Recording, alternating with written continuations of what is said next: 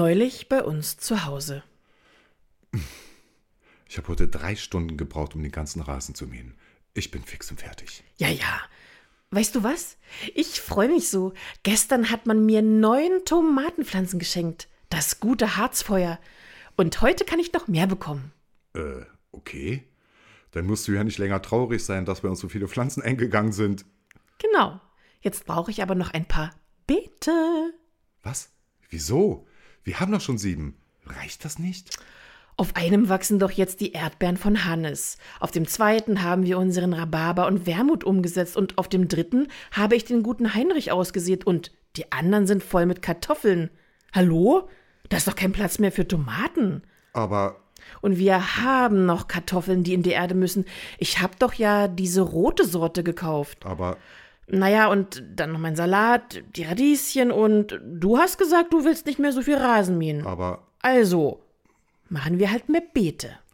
Und wer pflegt die dann? Ja, das Gärtnern ist zeitintensiv. Aber wer Obst, Gemüse und Kräuter aus dem eigenen Garten ernten kann, weiß, wie erfüllend das ist und wie wunderbar es schmeckt. Im Monat Mai wollen wir mit Ihnen über das Thema Essen nachdenken. Und ich habe natürlich gleich an unseren Garten gedacht.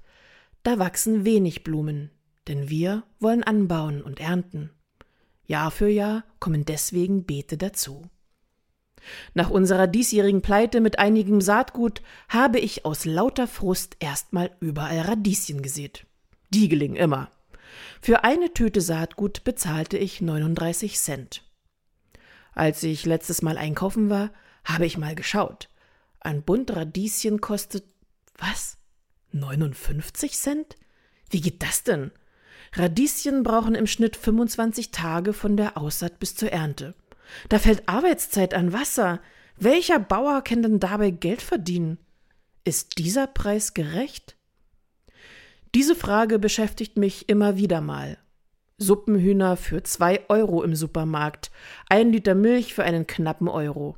Man sagt, nirgendwo in Europa seien Lebensmittel so günstig wie in Deutschland. Da kann ich manchmal nur wenig Wertschätzung gegenüber der harten Arbeit unserer Bauern erkennen.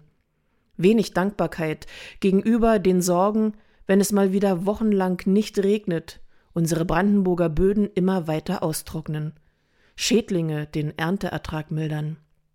Und jetzt der Aufschrei in Deutschland. Die Lebensmittelpreise steigen. Ja, es gibt Menschen, die das hart trifft, aber der Großteil von uns isst zu viel, ist ungesund, schmeißt viel zu viele Lebensmittel weg. Und warum? Es tut eben nicht weh, wenn die Radieschen für 59 Cent vor sich hinschimmeln und die Milch für 1,09 Euro schlecht geworden ist. Einfach in den Abfall und Ausguss und neu gekauft. Es gibt ja alles zu jeder Zeit. Bloß nicht Geschmack und Geruch selbst anstrengen. Das Mindesthaltbarkeitsdatum sagt uns ja schon, weg damit. Ich probiere doch keinen Joghurt, der vor zwei Tagen abgelaufen ist. Wie schade.